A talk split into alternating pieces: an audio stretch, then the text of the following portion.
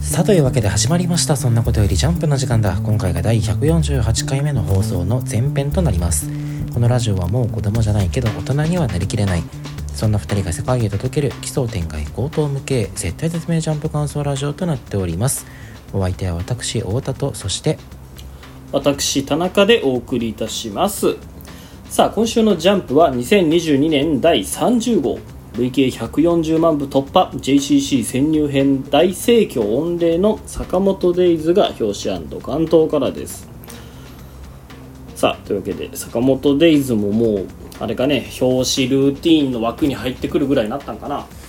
うんもう珍しくも何ともなくなってきたかもね,、うんねまだ23回ぐらいしか見てないうん、けどまあ、カラーもねなんかようやっとるイメージあるしうんそろそろさすがに坂本デイズの良さっていうのがこう人口に解釈したというかねみんなに広まってきてるのではないかと思いますが、まあ、ジャンプ作品以外にも大人気漫画というのはこのようにいくらでもあるわけでして、えーはいこのじゃラジオでもまあ何回か話したことはあるけど「地」という漫画「地」地、ね「地」丸、はいうんあのー地球の運動についてそうそう手塚手塚治虫漫画賞なんか史上文化賞かな文化賞ごめんごめん文化賞か史上最年少で取ってるねあの作者さんいまだに名前の読み方知らないんだけど魚とよね魚魚とじゃないかな多分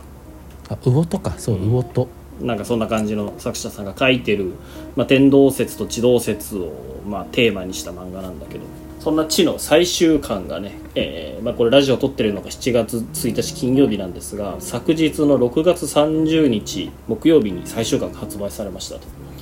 いや8巻でまとめてくれるのはまあありがたいよねまあ、かなりとっつきやすいよね、8巻ぐらいってなんか前ラジオでさ、まあ、俺まだ最終巻読めてない買ってないんだけどラジオでなんか 地域興味あるんだよねみたいな話してたけど結局買って読んでみたのいや全然最終巻以外全部持ってるよあ持ってんだあそうかもっと持ってるって話をしてたんだっけ、そうそうそうそう表紙見たいや見たかっこいいよねこれすごいよねいやこう来るかというか1巻から7巻までの表紙が何を描いているのかというのがようやく俺8巻にして分かったようーんう8巻の表紙がねまあ一見するとまあ真っ黒な表紙なわけよーんうんそうだねそうでまあ何を描いてるかってまあ夜空を描いてるんだけど1巻から7巻までの表紙ってね普通に人物が描かれてるのよ、まあ、その巻、うん登場人物が白背景にねその缶でフィーチャリングされてる、まあ、1人とか2人とかが描かれててみんなこうよく見ると上を向いてるということに並べると気づくわけです見上げてるんだよねそうで8巻で描かれるのがそのキャラクターではなくてあの夜空で、まあ、星たちで1巻から7巻までの登場人物たちはその星を見上げているんでしたみたいなのが明らかになっていやーおしゃれだなと思っ てさ改めてこの1巻とか2巻とかじゃなくてなんか第1週とかさまあ最終巻も第8週なんだよねこあれもかっこいいじゃんールとは大違い だねなんかね同じ星をテーマにし た本当にそうよなんか名前の付け方だったりするのに、なんでこんなに差があるのかなんか作者の魚戸先生、まあ、最年少で手塚治虫文化賞を取ったって言ってたけどさ何歳なんやろって調べたら24歳らしい、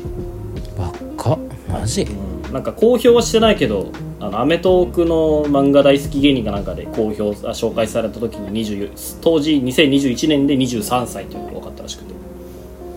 あすげでえまたこれね最終巻発売されたけどアニメ化もするんだってね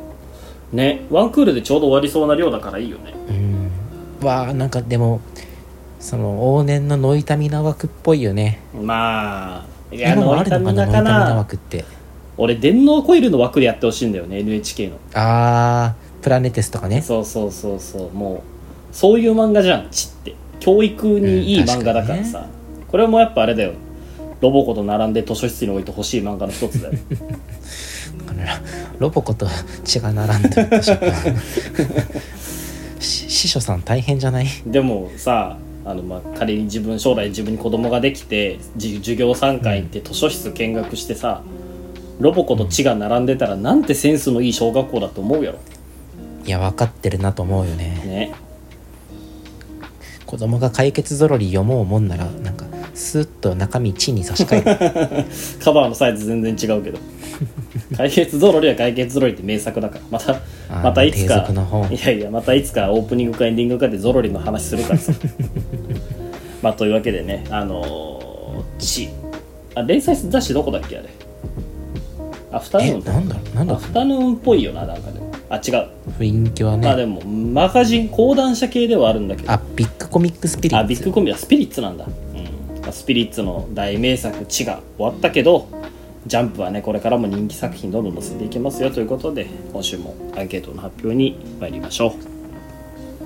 えーそれでは私太田から今週のアンケートの発表です1位逃げ上手の枠組み2位坂本デイズそして3位は今週の読み切りで式紙となっております、はい私田中今週の1位は同じく「逃げ上手の若君」そして2位「ルリドラゴン」3位「坂本デイズ」となっておりますこの前半パートでは「逃げ上手の若君」そして「坂本デイズ」の感想について話していこうと思いますそれでは1作品目参りましょう今週のびっくりドッキリメカ発信逃げ上手の若君第68話戦車1335というわけで今週2人とも1位に入れた逃げ若ですが、まあ、逃げ若ってこう毎週まっとうに面白いからあえてアンケートに入れるということが基本ないよね、逃げ若とウィッチウォッチはさ、まああんまりないねうんそう今週が飛び抜けていいとかじゃなくてマジで毎週高得点叩き出してるから今更入れるまでもないみたいな特に1位にすることなんかあんまりないんだけど、うんまあねただ今週はね良かったからやっぱお互い入れちゃったよねいやさすがにこのまず1ページ目の破壊力すごいよねね明らかに戦国時代にそぐわないこの ね存在感、どう考えてもこれ 3DCG で作ってるだろうと思うけど質感がね質もう感が明らかに違うし他とは一線を隠してるよね なんか話ずれるけどあの鎧あるじゃんみんながつけてる鎧、うんうんうんあれもね 3DCG ですでにあるらしい作画コストの低減とかに使ってるらへしいーなんかの記事であ読そうんなだんんだだけどその歴史交渉とかもちゃんとして専門のスタジオとかに依頼して 3D で作ってもらってるらしいまあ確かにすごい細かいもんなこうやって見るとね鎧を構成するなんか一枚一枚のなんか鱗みたいなやつ板とかみたいなね そうそう、んそんなん書くの大変だからねだからそういう努力いやもーされてるらしいんだけどまあまあまあこの戦車ですよ戦車ねこれなんかでも単純に大きいって怖いよねねしかも時代を考えるとさまさにね今週小太郎が言ってるようにまさに化け物っていう感じで うーんこの時代のだって目にする一番大きいのってせいぜい牛とか馬でしょはあまあ馬車とか牛車とかねそんなもんだよねそれと比べたらね今週のこの、まあ、戦車明らかに大きいし、しかもこうオーバーテクノロジー感ないやそうなんだていこの現矢倉代みたいなとこ さそうそうなんか支えがないしね変形こしそんうなでも強度の木材ねでももやしっぱかしたらこの南北朝時代には入れたのかもしれんけどほらほらあの今では失われた技術とかあるじゃない大工さんのさあーオーパーツみたいなそう話そねうそうそういうのがオーパーツじゃないいかロストテクノロジーかそうそうそういう それはもうもはや今では失われた技術じゃん そのまんまなんだけどまあまあまあそういう技術を作られてるとしようよつく技術で作られてるとしようよまあでもようんでもまあ物語始まってまあ12年ぐらいでしか経ってないわけじゃないきっとうんうんうん確か確かねもうちょっと経ってるのかわかんないけどで、まあ、国士が出てきてからもそんなに時間が経ってない中でいきなりこんなしかも今までずっとヘタレだったわけじゃない国士様って、そうだねネタキャラだったよそうねそうそうそうがいきなりさそんなあのーカリスマの唾液を飲んだことによってこんなもん作れるようになるかって思うわけよみんなうんね準備期間的にも本人の能力的にも技術的にもさうんそんな大層なもんこの期間でどう準備すんねんっていう指摘は当然あるんだけど、そこに対するアンサーが鮮やかというかさほもう、まあ、要は一完全に一から作ったわけじゃなくてすでにあるものの再利用でこれを作ってるっていうのが今週描かれててその足回りはまさに牛舎牛舎から外壁は縦から、うんで上部構造は仏道からで全て既存の部品の流用でわずか3日で実用化したあれはもはや天賦の祭者っていう風に国師様のこう凄さっていうのをこういう見せ方してくるのかっていうのを思わず膝を折ってしまうというか松井先生の巧みさだよねまあなんかそのね、えー現場監督的なその現場を回す能力に意外と長けてましたっていうのがね、ここで明らかになることでその武術的武力的には決して秀でてなくても、うんまあ、起点を利かせてこう塗り切るだけのあのまあ才能を持ったキャラだったんだっていうのは分かりやすくかっこいいよね。召喚とかさあの小笠原とかはさもう強キャラとして最初から描かれてたけどマロなんかマロというか国士様なんかもうヘタレもヘタレ雑魚中の雑魚みたいな描かれ方だったけどここに来て格を1話で上げてくるってのはやっぱすごいよねまたなんかその実際国師様のその描いてる戦略っていうのがすごく理にかなってるなと思って、まあ、まずその、ね、弓の扱いに慣れてない公家すらも戦力にとして活用するために石弓を運用しますと。でも石弓のあの運用にはまた時間あのは矢の装填が遅れるという欠点があるので、そこをマンパワーで解決します、奴隷にその装填を強います、うんそれでいてまたこのねえ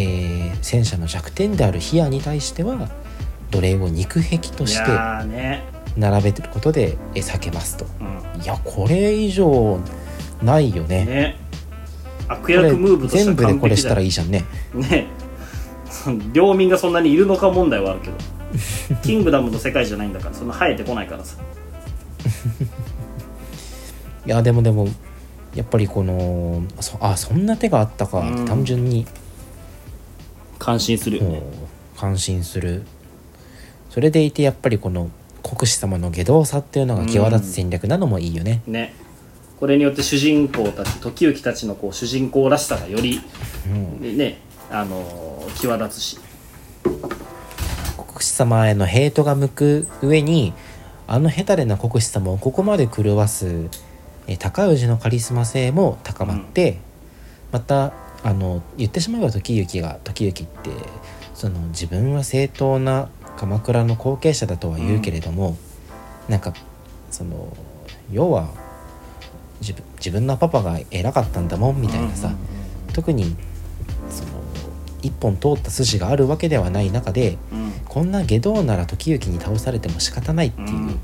そこの時行の戦いの理由付けになるのもうんうまい構成だよね。 1話でどれだけのことやってるんだっていううん、いやー聞いてますよこれ。まあなんかね松井先生らしいこうマジ吉スマイルというかねうんあまりのあまりにも異常な風貌になってしまった敵みたいなのもよう描かれるしそれでいてじゃあここを時行がどうやってまた破していくのか見どころになってね、やっぱりその時行の、まあ、逃げという側面が正直活かせないんじゃないかなという気がするのよ、んうん真正面から乗り込んでいかざるを得ないでしょう、そんな中でまた松井先生がどんな逃げの引き出しを見せてくれるのかも、ねまあ期待ができるポイントかなあでもこの櫓みたいなとこにいるでしょ国士様国士様ねね一番上のとこに、やっぱ閉鎖空間での鬼ごっこといえばやっぱ最初に召喚と戦った時にさ鬼神仏刀を使ったじゃ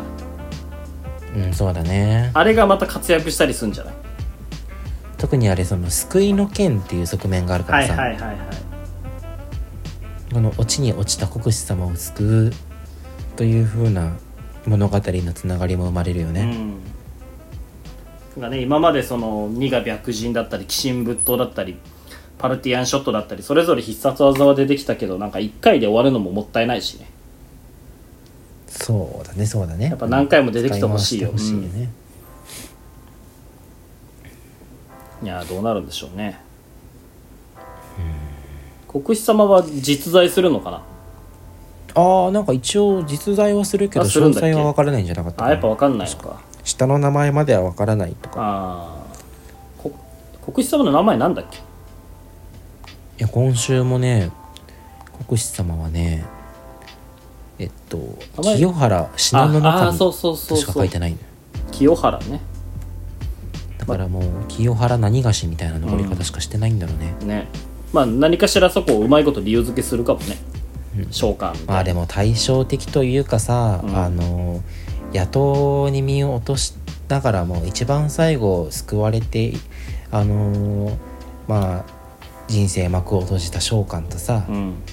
まあ、本来公家でこう雅な生活を送ってたにもかかわらず高氏の存在によって人生狂わされてさここまで落ちに落ちてしまう国士様っていうのも一つの戦の中でこう落差の高低差がすごいよねうんねあんなに爽やかな戦いした後にこんなにおぞましい戦いするんだっていう、やっぱ作品の中でも幅持たせられてるしやっぱもっと売れていいんじゃない、まあ売れてるか十分あーまあでもやっぱ爆発力に欠けるんじゃない、暗殺教室ほどはねじゃないだろううん、すごいよね今週吹雪もドン引きしてるもんな吹雪なんかやっぱどっかで裏切りそうだなと思うんだよねこれは何の根拠もないんだけど、いやほら今週その「冷やはまずい」っていうのもさ、うんあのー肉壁が登場する前から言ってるからきっと知ってた のよ なるほどねだからこれ国士様が自分です戦車思いついたみたいに言ってるけど、うん全部吹雪の入れ知恵な入れのか知もしれんそうかもしれない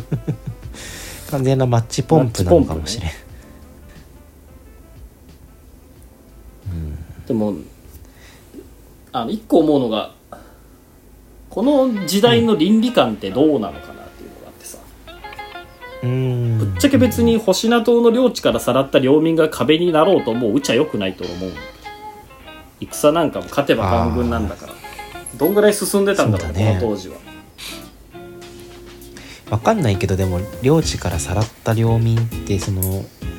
一族だったりもするんじゃないああ自分たちのね土地のつなががりがそのまま血縁というか血のつながりにもなっていて、それはそうかもまあでもこれで気にせずに火や言い始めたら面白いよ ね面白いか勝てばよかろうなのだっつってな農民の命に価値なぞないとか言って人気ガタ落ちするやろうけどね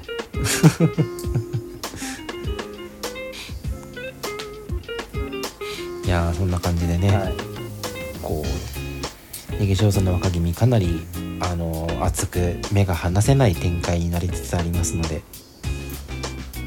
引き続きね追っていきましょ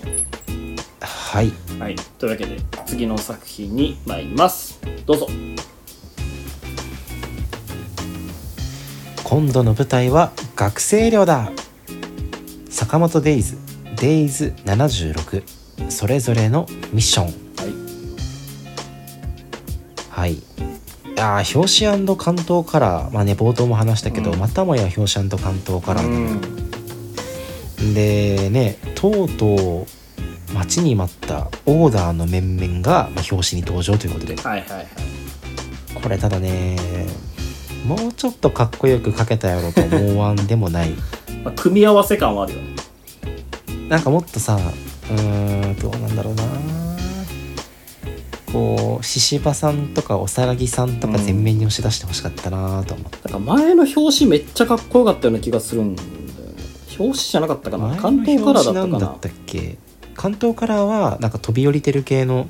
坂本たちでかっこよかったのあ違う違う2022年25号のあの全体がオレンジで坂本あたーかちっこよがかったねあれみんなスーツ着てるやつそうそうそうそうあのかっこいいしあきらちゃんとかねそうかっこいいし作画コストの低い確かにそれと比べるとまあ今週はちょなっとおのこと、せっかくオーダー出てきたのにっていうのはあるよね、しうんじゃあオーダーを表紙に出すならよ関東カラーもオーダーでやってくれよと思って、お前はオーダーが好きすぎるからいや関東カラーで久しぶりに見たよこのなんか端っこの中華娘ルーねなんかリーリーとかルールみーたいなね名前ルーねのルやつールーシャオタンねあ違うシャオタンはあれかあの執事の方だこうあんまりねなんかこのもっとあったんじゃないとは思わずにはいられない吉安関東からだったんだけどなんかでもやっぱブリーチ味はちょっと感じるよね影影響を受けてるかどうかは置いといて、まあ、オレンジっていうのもそうだしさなんか小物の力の入れ方みたいなところに俺すごいブリーチを感じてさうん坂本コーヒーのカンカンでしょそうそうこれがねバーコードまでちゃんと書いてるしあとあの芯がなんか指輪したり絆創膏を貼ってたりするじゃんうんこういうの本当だねなんかやってたなぁとほんのり記憶があるんだよね生じ活ゃああ感れかなす鈴木先生もキャラクター一人一人にテーマソングとか決めてる決めてるのかもしれないね坂本のテーマソングは何やろなんだろうな優しくなりたいとかいいじゃんあの実際にね殺し屋家業から足を洗ってお店屋さんやってたわけなんだからいいじゃんまあそんな表紙の関東からでしたがいやまあ本編ですよ本編、うんあのーシンうんがさ、まあ、最初出てくるじゃない、うんだからやっぱ改めて J- JCC の中で同年代というか他の殺し屋と比較した時にシン強いよねうんねまあす今まではあんまりね坂本とかさオーダーとかすげそうそえう強いやつらが隣にいたから全然そんな感じせんかったけど敵もスラーとか死刑囚とかでねそうそうそう意外と芯やるんだなってやるんだなこのそのまあ先週も真夏あ夏希か夏希を、まあ、一撃で、ね、めっちゃかっこいい倒し方してたけど、うん今週もこのか単純に銃の扱いうまいしねね銃の扱いがうまいのもいいしそもそもこのなんか俺たちの知らない世界のあるある見せられてるみたいなのいいよね面白いそねの俺たち JCC の知らない世界あるあるってえその JCC みたいなさ殺し屋養成機関では学食の券を買うのにも銃を使わないといけないとかさ、うんそういう世界の解像度みたいなのがこういうところに現れるわけではいはいはいはいだから俺たちは全くさ、うんこの世界のこと知らないけどやっぱ卒業生たちはやっぱ飲み会とかでこれの話するのよ20年後とかに、うん同窓会で「あのあるある券売機な」あるみあるたいな「そうあの券売機最悪だったよな」とか言って笑い合ったりしてるんだろうなとか思うといいよねまあ確かに全く描く必要のない一コマでそうそうそうそうこの JCC という学校がね世界あ観れのだ補強がけうん描かれているねほんでこのあの名古屋の博物館科学館編で出てきた透明人間がさ、これあの真冬のお兄ちゃんなんだね夏希っていやーこれフラグでしょフラグだって真冬スラーに勧誘されてたじゃんうんそんで今週夏希が脳波遮断フード開発してるじゃんうんそうだねもう間違いなく脳波遮断フードかぶった真冬が登場して真と戦うよああそのスラー側のってことスラー側としてスラーね側にいるってことそあーやっうぱスラ入るのかな真冬はなんか入りたくなさそうな感じだったけどいやや入るんじゃないえ入るんじゃっぱそうなのか ないでもだって断って許してくれなそうじゃんまあまあ確かに死ぬかやるかみたいな感じはある、 そうそうそうそう入りませんって言ったらもう帰れないでしょ、うんまあ確かにねでそこでこうかつて共に試験を乗り越えた真冬とシンがね道をたがえて激突するんだけどあのシンが JC JCC だか坂本のもとだか知らないけど、とうとうエスパーに頼らずともそもそもの基礎能力がうん高か高いがゆえに真冬を圧倒するシーンが見れるんじゃない、まあでもそれもいいけど俺はやっぱ、ね、せっかく再登場したから夏希にはぜひ坂本商店側に入ってもらってスラ一味との戦いの時に兄弟対決してほしいなと思うよ、ああ兄弟対決もいいねあーなんかだちょかっとらあれだよ今週描かれたのもちょっと真冬と夏希の関係もなんか意味深そうじゃんうーんそうだね、うん、だからおおそらく家庭環境というか兄弟の間に何かしらの壁というか問題があるわけよまあ問題なのか逆に大好きすぎるのかどうかわかんないけどうんうんうんうんみたいなね特にその真冬結構その体使うのうまかったけど対して夏希はさうんそのガジェット作る能力には長けてるけど、銃の扱いに関しては芯に劣ったりとかさそうだね芯に簡単にのされたりとかさ多分フィジカル面では強くないじゃない、うんうそうやんうんっ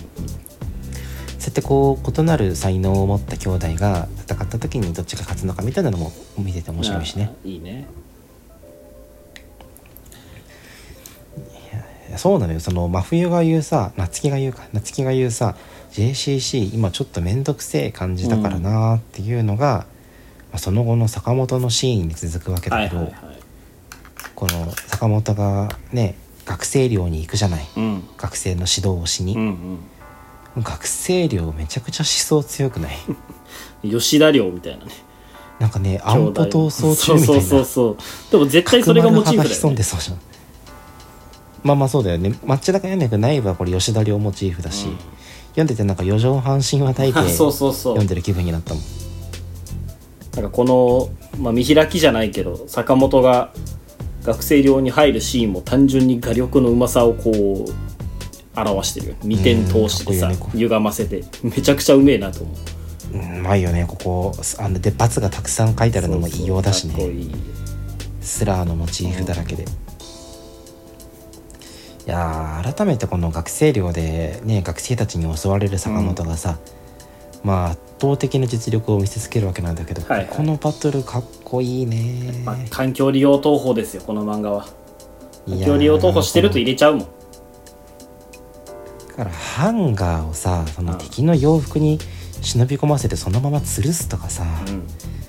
かっこいいんだよなそうはならんやろとはまあ思 うがどう引っ掛けてどうずり落ちてこないのかが分からんけどねまあやりたいことは分かるし、掃除機ねうん、掃除機のノズル敵の髪の毛に当ててさスイッチ強に入れたからってこうはならんそうはならんように続くのよねでもいいのよ俺あのタンスが好きだよあタンスいいねタンスいいうん出して攻撃直して攻う撃ん、ってね、はい一挙両得で同じタンスの段でそうそうそうバリエーションに富んだ攻撃してて、いやーで最後カップ麺すすってねこれ何がいいかってさ、まあ、バトル始まった最初にお湯ぶっかけ攻撃があるわけじゃないうんうんうんでそのお湯をねその作る前のカップ麺であの回収して最後食べるわけなんだけどそこで言うのがこの片茹でかっていうねつまり坂本がはい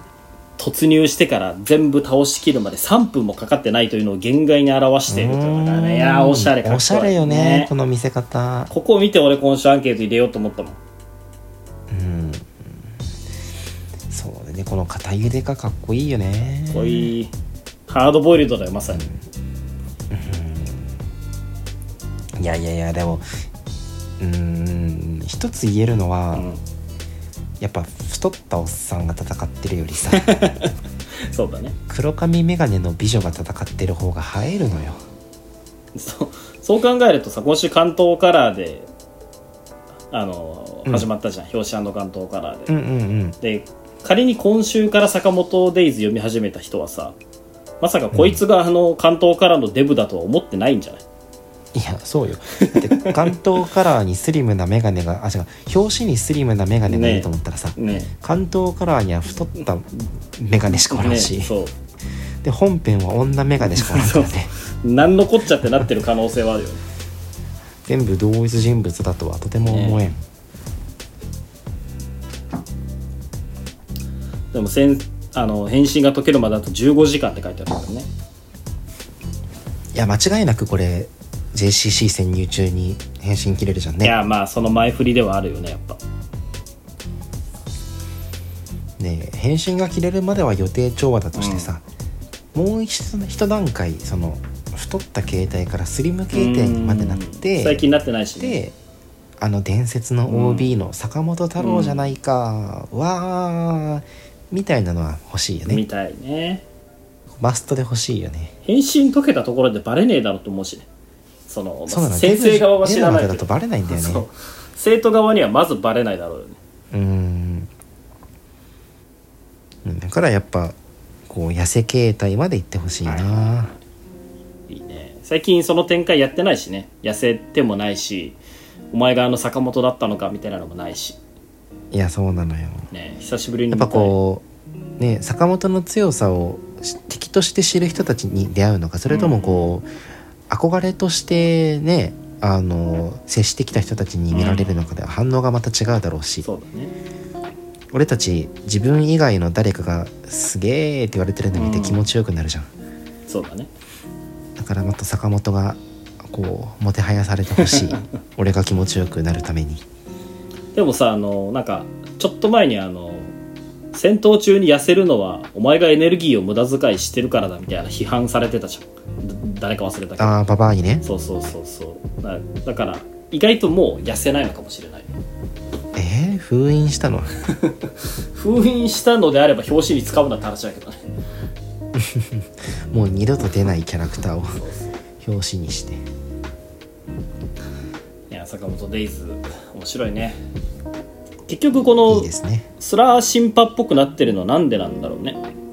いやーそこが分かんないのがね不気味だよね勧誘とかがあったのかもしれないけどだからといって信奉するのはよくわかんないよねうーんいやそうなのよなんなんなんだろうねねまあそこも今後明らかになっていくんでしょうはいというわけというでわけで、ねえー、前第編この辺でよろしいですかね、おじゃあ締めるかお前がいいよ締めて えーそれではまた後編でお 早い会早いいしましょうもっとあるだろ言うこといつも言ってることがあるだろ というわけで第148時間目の前編はここまでとなります、えー後編ではこの後は後編で「ルリードラゴン」と「式神」の感想についてお話ししていこうと思います、えーそれでは改めてまた後編でお会いしましょうバイバーイ、よくできましたさよなら